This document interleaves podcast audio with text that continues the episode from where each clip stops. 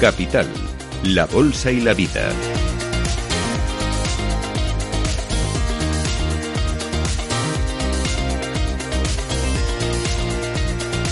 Miguel San Martín.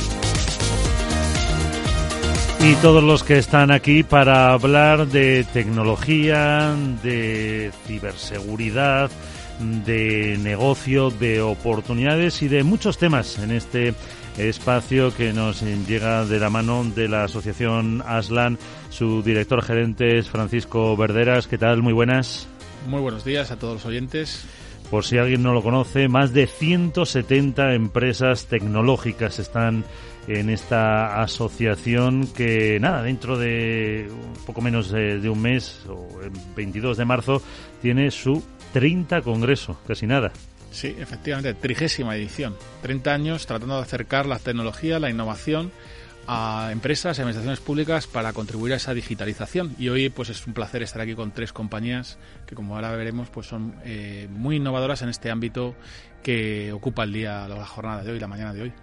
Pues empiezo por los invitados de mi derecha. Eh, tenemos con nosotros a Oscar Rivas, es Spain Pre-Sales Manager en Dell. ¿Qué tal? Muy buenas. Muy buenos días a todos. También está con nosotros eh, Luis Menéndez, eh, que es el Technical Director de Infinidad para Iberia. ¿Qué tal? Muy buenas, Luis. Buenos días a todos. Y Santiago Sánchez, el Senior Pre-Sales for IT, o IT Solution de Veritas o Veritas. ¿Qué tal? Muy buenas. ¿Qué tal? Buenos días. Y el tema, eh, Paco, mmm, complicado e interesante, podemos decir, ¿no? Que vamos a hablar en los próximos minutos creo que los, los, los asistentes, los, los, tertulianos nos van a profundizar en un tema que es la ciberresiliencia, ciberresiliencia, un tema de plena actualidad y que es prioritario para la mayor parte de las organizaciones, dado que la continuidad de negocio, ¿no? Es decir, continuidad de negocio frente a ataques, frente a nuevas amenazas, es esencial, ¿no?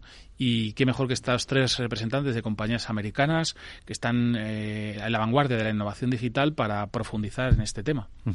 Pues, eh, Oscar, como te nombro el primero, te ha tocado romper el fuego. Muy bien. Pues nada, efectivamente, o sea, quiero decir, es un tema en el que estamos, yo creo que todos bastante involucrados, es un tema de actualidad.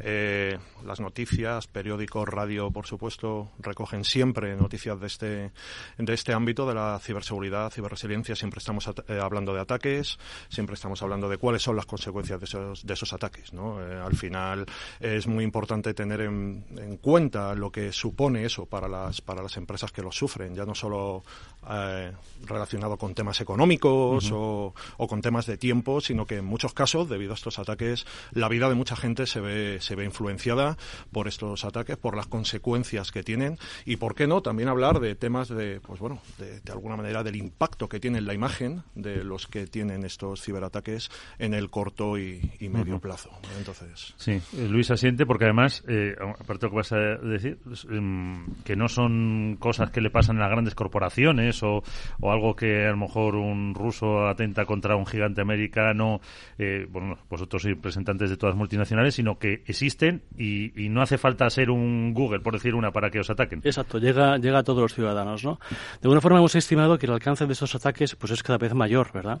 Y que actualmente pues se cifran unos 6 billones de euros de coste. O sea, para que nos hagamos una idea, esto sumaría un poco el Producto Interior Bruto de países como Alemania, Francia y España conjuntamente. Es exageradamente amplio. Y la previsión es que para el 2025 alcance los 10 billones de euros en costes.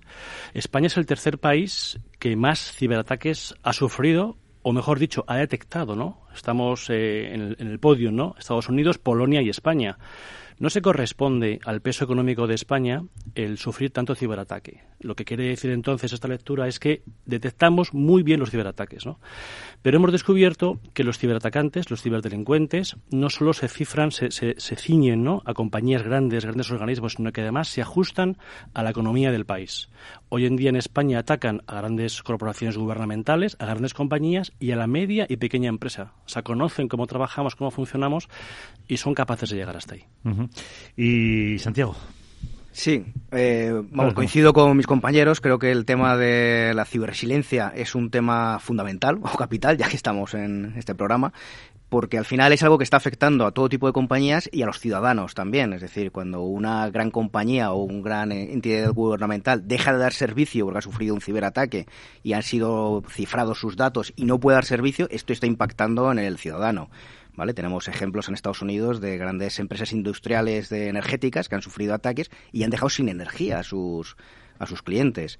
Entonces, y luego además, eh, yendo hacia quizás nuestro mercado, que es eh, mucho de pequeña compañía, es interesante saber el porcentaje de compañías que tienen que cerrar después de sufrir uno de estos ciberataques porque no tienen un plan de continuidad y no son capaces de volver otra vez a levantar la trapa, de abrir su negocio en un tiempo correcto. Y ese es el apellido que, del tema de hoy, por así decirlo, que era preparados para la continuidad de, negocio. O sea, que si cierran, quiere decir que todavía eh, las eh, pymes españolas no están preparadas.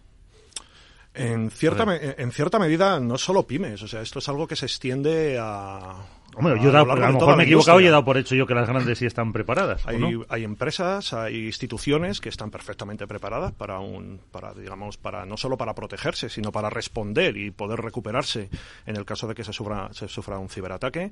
Hay muchas otras, pues que no. Incluso a pesar de que y esto es una tendencia que se lleva viendo durante los últimos años a que este este tema y las estrategias, así como el presupuesto que se dedica a todo este tema de la ciberresiliencia, ya no depende tanto de los grupos de IT y viene motivado principalmente pues por los consejos directivos ya de las empresas. Es un tema que incluso esta, esta misma mañana, ojeando en, en, un periódico, he visto que se empieza a, digamos, a tratar de una manera bastante importante, incluso en, en cursos de MBAs, etcétera, y que em, empieza a ser una cuestión, una cuestión crítica para negocio, obviamente por los efectos que suele tener, lo que, lo que, lo que se, lo que se suele hacer con esos ciberataques. Es decir, se suelen, eh, hay bastantes, digamos, efectos que suele tener un ciberataque, como por ejemplo el hecho de que, de que se cifren tus datos, ¿no? Y de que no los puedas recuperar, el hecho de que incluso esos datos, que al final es el, es el activo más importante de las empresas, se vendan en lugares, vamos a decir, eh, sospechosos y a la que acceden este tipo de ciberdelincuentes, e incluso pues que se hagan pues procesos de espionaje industrial, los cuales pues tienen unos efectos terribles sobre eh, propiedades intelectuales e incluso, como ya hemos comentado antes, sobre la vida de los ciudadanos de a pie, ya no solo sobre las compañías. Entonces, pues sí, efectivamente, es, es un tema muy, muy, muy, vamos a decir, que está muy en el candelero, por así decirlo, y que tiene que ser un foco principal de todas las empresas que busquen una continuidad de negocio y que quieran recuperarse de este tipo de ataques. Incluso el, propio regulador, el propio mercado se está regulando y estás viendo cada vez más normativa a nivel europeo obligando a las compañías a tener, estar preparadas, a tener un plan. ¿Vale? Es cierto que, bueno, esto es el juego del policía bueno y los malos, en el cual siempre eh, los malos van evolucionando y parece que vamos un poquito por detrás. Entonces, decir que una prueba de compañía está 100% preparada, yo creo que es imposible, porque al final no sabes el tipo de amenaza o de ataque que vas a, que vas a recibir.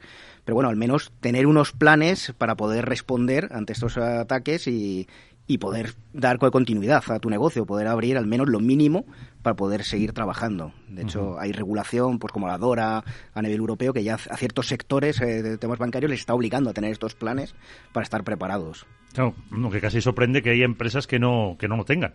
Eh, porque además, vosotros como fabricantes, como expertos en almacenamiento, en cloud, etcétera, eh, seguro que cuando vais a una empresa va en el lote incluido, o sea que te ofrezco esto, pero mm, tienes que tener la seguridad. Sí, yo, coincido con mis eh, contertulios, ¿no? Eh, todos queremos un plan de contingencia, todos queremos estar preparados, pero yo personalmente y mi compañía estamos convencidos de ello. Vemos en el día a día que las compañías no pueden implementar de forma correcta un plan de contingencia. Un plan de contingencia de cualquier tipo de eventualidad, ya sea física o lógica, como es el caso de ciberataques, debe contemplar eh, el demostrar que estamos preparados. Y ese es el problema nadie puede demostrar que se puede recuperar de un ciberataque antes de que ocurra. ¿Qué hacemos en la compañía eh, que represento, en Infinidad? Bueno, pues proporcionamos productos que pueden garantizar que los clientes estarán seguros. Ofrecemos una garantía por escrito de ciberresiliencia. Claro, esto implica poder probar tus procedimientos antes de que ocurra, pensando que algún día va a ocurrir. Tenemos que estar preparados. Esto es como en el ejército, ¿no? Hay que entrenarse para el momento, deseando que nunca llegue, pero hay que estar listos, ¿no? Y en este sentido, pues somos capaces de efectuar esas tan temidas y tan necesarias copias de seguridad con protección frente a eh, ciberataques, ¿no? Y lo podemos demostrar en el día a día, que es lo más, quizá, lo más complicado, ¿no? De ese tipo de infraestructuras, ¿no?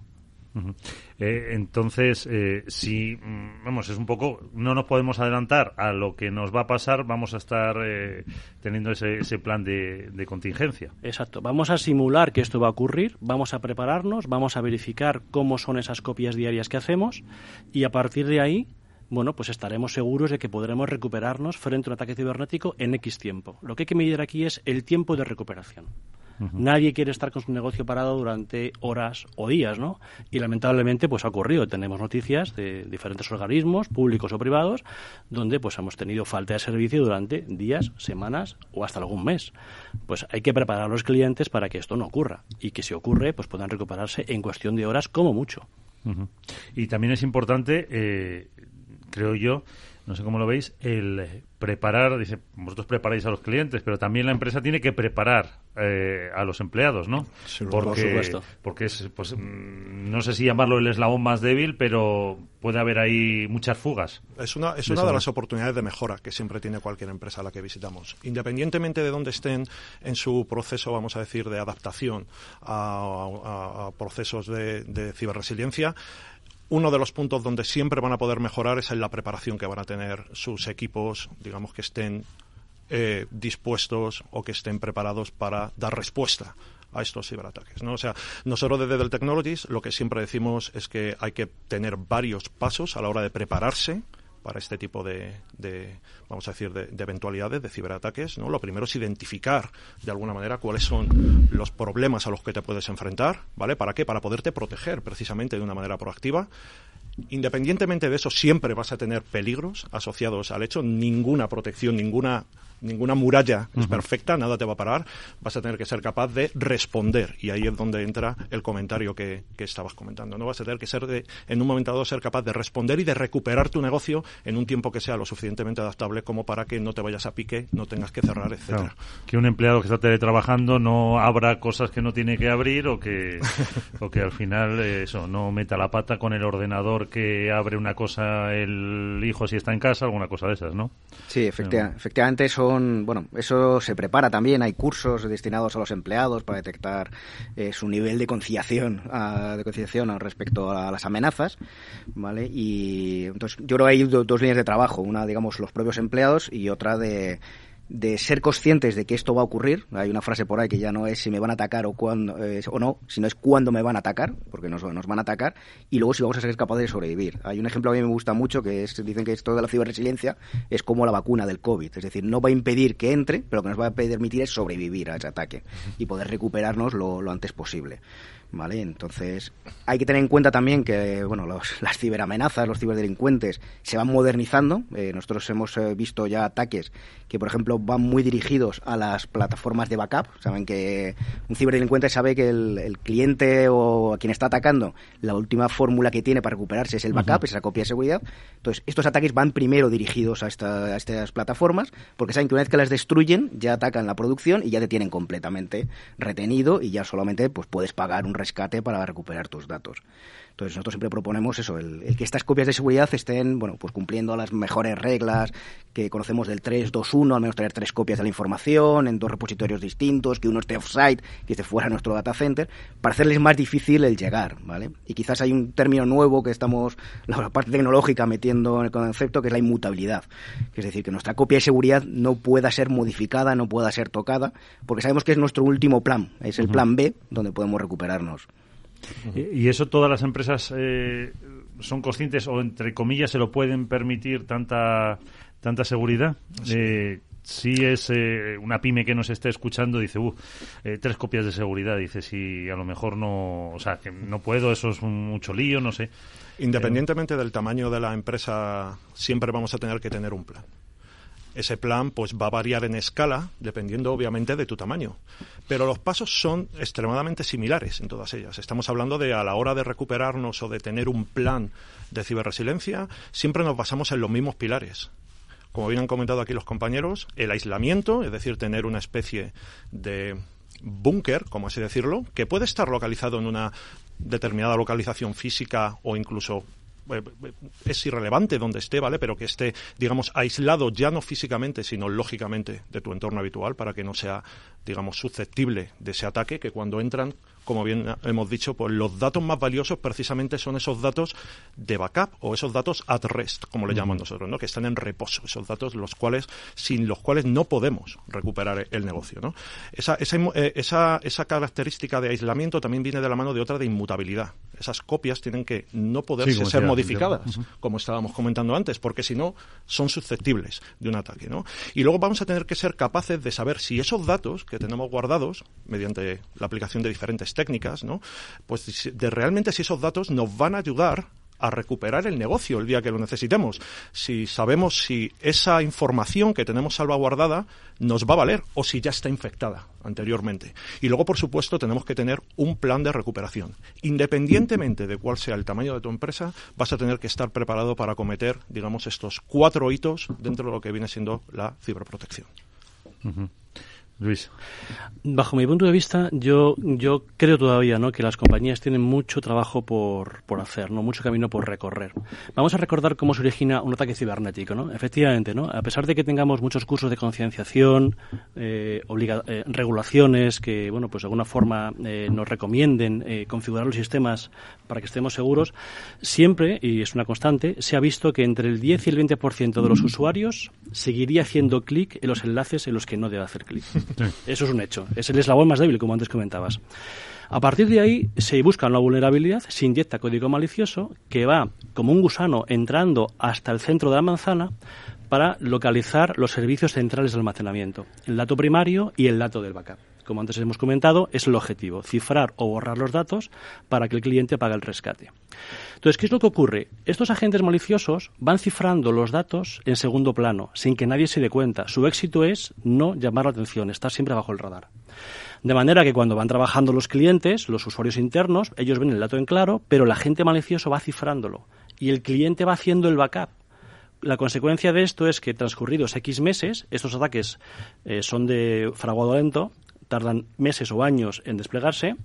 Cuando acaba el momento, el cliente se encuentra con que todos sus backups están invalidados y la producción cifrada o borrada. Por lo tanto, tienen que pagar sí o sí el rescate.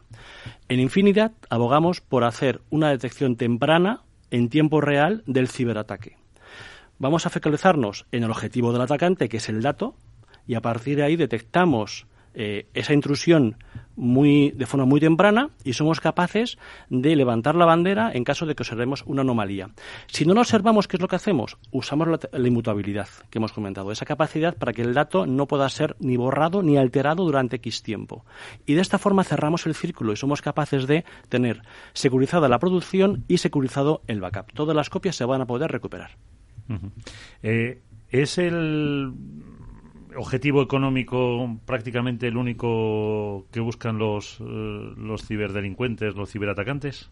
¿Suele ser? Nosotros tenemos medido que de entre todas las motivaciones que hay, que son variadas, ¿vale? O sea, quiero decirte, son, eh, pues muchas veces, como hemos comentado, de, pues de, espionaje industrial o de poner a un, a un a, vamos a decir, a alguien fuera de negocio, el, aproximadamente el 71% de los ataques están motivados por, por tema económico, para que nos hagamos una idea. Es decir, lo que van a intentar es eh, cifrar o como, o como se suele venir diciendo ahora, encriptar, ¿vale? Uh -huh. Que desde, por cierto, desde 2014 encriptar es válido para como sinónimo de cifrar. Antes era únicamente meter en una cripta, antes de 2014, ¿vale?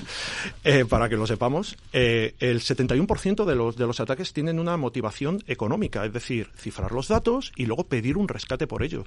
Como bien han comentado mis compañeros, esto antes de salir a la superficie es un proceso de meses. Estudian tus infraestructuras, saben dónde están tus datos y poco a poco se va a ir haciendo con esa infraestructura hasta el momento en el cual de repente sale a la luz y cuando sale a la luz ya, ya llevan dentro de tu organización meses y meses. Es por eso por lo que desde Dell Technologies también abogamos de acercarnos a la seguridad desde un punto de vista ya no solo eh, digamos, centrado en el backup o centrado en las copias de seguridad, sino también basado de una manera holística ahí. Montón de verticales dentro de nuestros CPDs, dentro de nuestras infraestructuras, ya sean en nuestro CPD o fuera de nuestro CPD, que se pueden ver atacados por esta, por esta serie de ciberataques. Estamos hablando de, pues, servidores, aplicaciones, eh, elementos en el hecho, en el perímetro. Todos son susceptibles de ser ciberatacados. Y quiero poner un ejemplo muy rápido. Eh, ¿Cuántos no tenemos un termostato de estos inteligentes en casa? ¿Vale? ¿Cuántas empresas que antes hacían termostatos ahora realmente son empresas de software? Y cómo aumenta eso la superficie de ataque.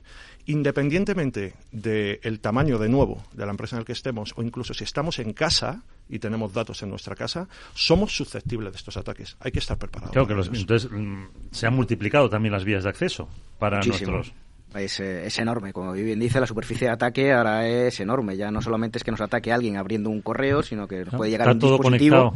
Claro, desde cualquier dispositivo es el que está abriendo el link, digamos, malicioso y nos entra desde ahí la información. Y completamente de acuerdo. Yo creo que que el gran porcentaje de los ataques es un tema económico. De hecho, es increíble ver la economía que hay eh, por debajo de todo esto, desde empresas que se dedican a hacer el, el malware, la solución, digamos, eh, maligna que nos va a atacar, y la ponen como servicio a los atacantes.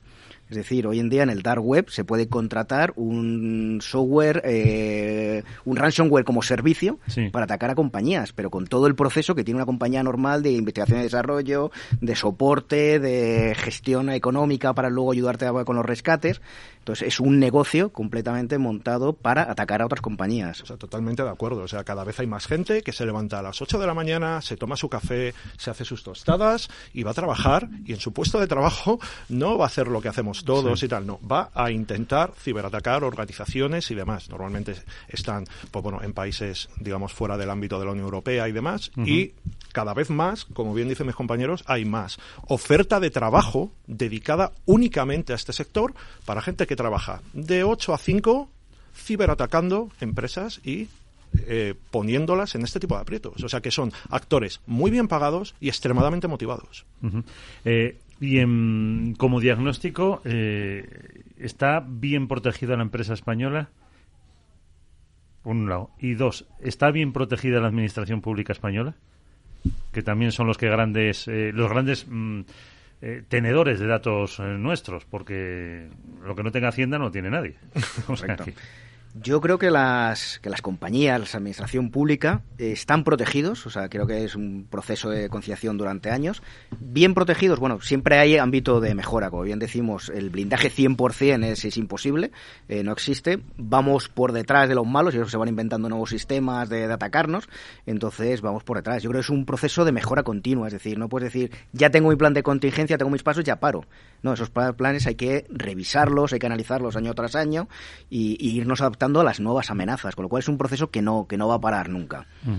Yo creo que está muy, efectivamente, la evolución está muy ligado a la digitalización, ¿no? Es decir, al final las empresas están invirtiendo en digitalización, digitalización y digitalización. Eso conlleva incrementar la superficie de exposición que estáis comentando y buscar nuevas soluciones al, a los ataques y a la recuperación tras la incidencia. Entonces, ¿están perfectamente protegidas? Siempre se puede eh, proteger más y sobre todo si estamos en proceso de digitalización, que yo creo que es una prioridad ahora mismo para todas las empresas, pues también debe ser una prioridad el, la securización y la resiliencia que estamos hablando ahora de cómo recuperarse frente a un ataque que puede paralizar el negocio. ¿no?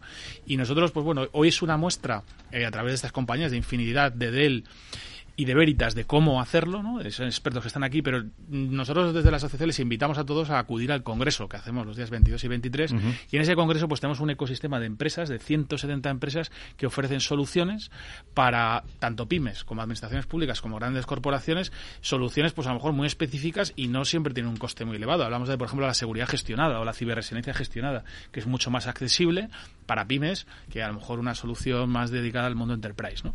Entonces, eh, todo el mundo tiene que está evolucionando en digitalización, por tanto debe evolucionar en ciberseguridad y resiliencia y, el Congreso, que es la 30 edición que hacemos el, próximo 22 y 23 de marzo, pues es una oportunidad para ver las tendencias, ¿no? Porque llevamos 30 años evolucionando en digitalización, 30 años ahí contribuyendo a acercar las tecnologías en digitalización y, casi los mismos en temas de ciberseguridad. Y estamos constantemente eh, evolucionando y apareciendo nuevos, eh, nuevos riesgos y nuevas amenazas, ¿no?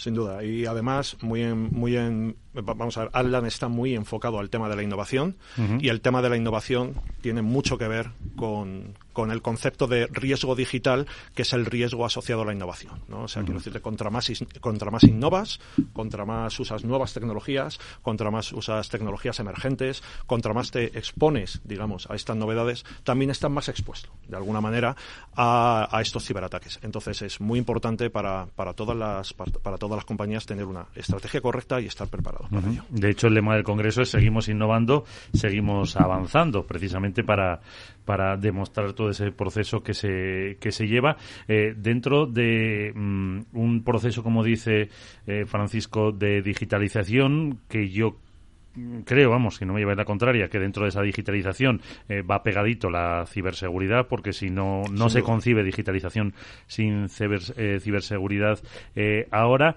Y, en los últimos minutos que nos quedan, mm, sacamos un poco la bola de cristal. ¿Qué tecnologías, qué se va a ver en este 2023? Pues eh, vamos, a, vamos, a, vamos a ver durante este 2023, y es lo que vamos a estar precisamente presentando en Aslan, un montón de tecnologías, ¿no? Vamos a hablar de un montón de verticales. Por supuesto, el tema de la, de la ciberseguridad y de la seguridad en general va a estar presente.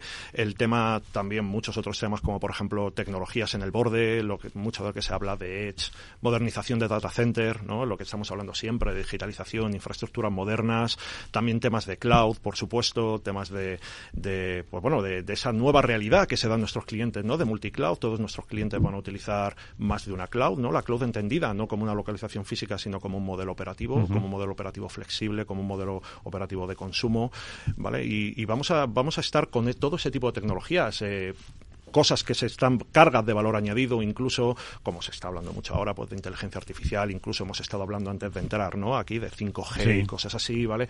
Quiero decirte, todo ese tipo de tecnologías emergentes van a estar presentes todo el tema de la modernización y, por supuesto, de lo que hemos estado hablando hoy, el tema de la seguridad, por supuesto. Sí, yo creo que además la inteligencia artificial es una de las eh, pasiones de Luis. Eh, efectivamente, no sé cómo lo has averiguado, pero así es. Lo llevo escrito en algún sitio, ¿verdad? Sí.